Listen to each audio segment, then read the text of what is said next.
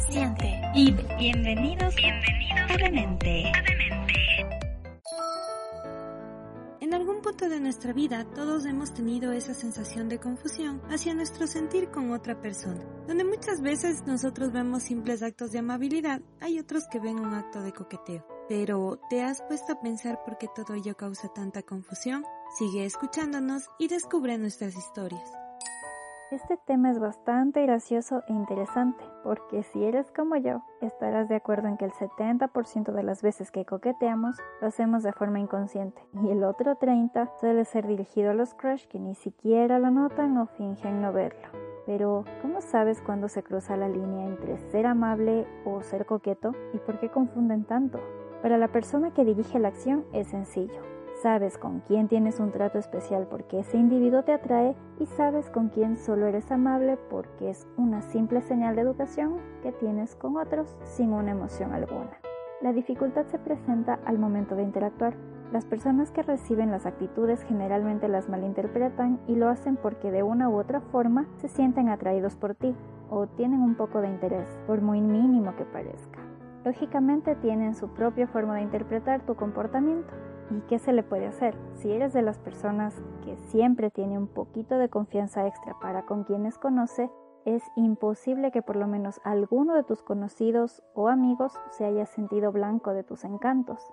Lastimosamente, las señales que envías y que muchas veces ellos toman erróneamente son tan sutiles y comunes que no las puedes omitir. Una sonrisa, un toque leve en el brazo, mover el cabello de cierta forma, hacer bromas con más de un sentido acercarte demasiado a la otra persona, modular tu voz en un tono más profundo, una mirada o simplemente caminar con estilo pueden ser acciones que diariamente usas y que otros creen que son especiales. Aunque siendo honestas, cuando sabemos cuáles son nuestras herramientas poderosas, a veces y solo a veces las utilizamos a propósito, con intereses un tanto personales. Y es que el ego también juega un papel importante y al sentir que tenemos cierto poder sobre otra persona en el ámbito romántico, amoroso, sensual o sexual, tendemos a usarlo consciente e inconscientemente.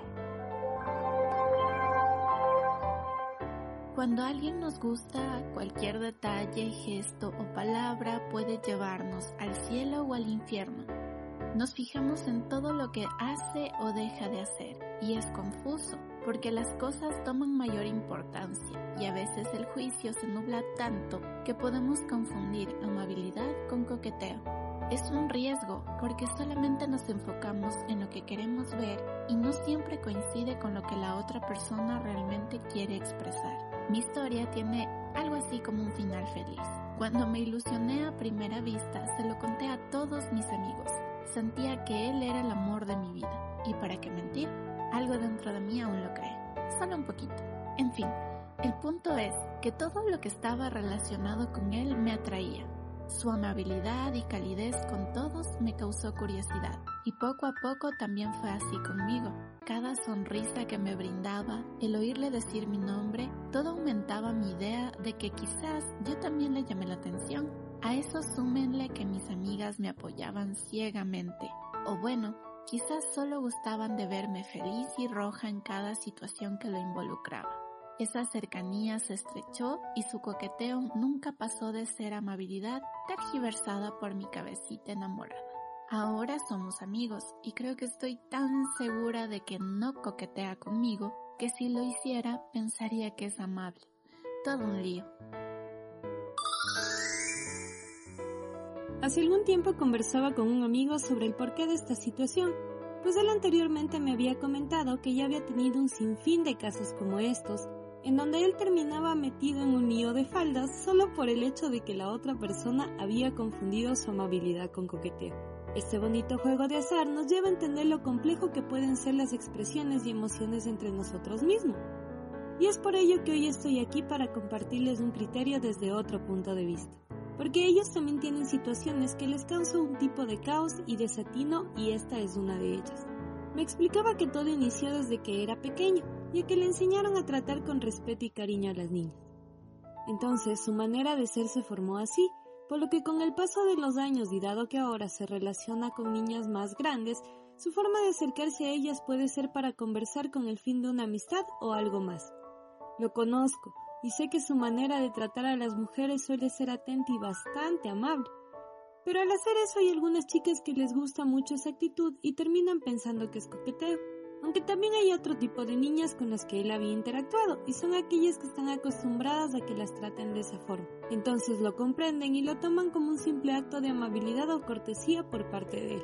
En ambos casos habla muy bien del hombre en cuestión, pero como éste no solamente se relaciona con esa persona en el momento, sino con el entorno que les rodea, que en este caso suelen ser los amigos de ambas partes, ellos son expertos en opinar y ver cosas que ni tú mismo sabes, pero te la crees porque ellos te lo dicen.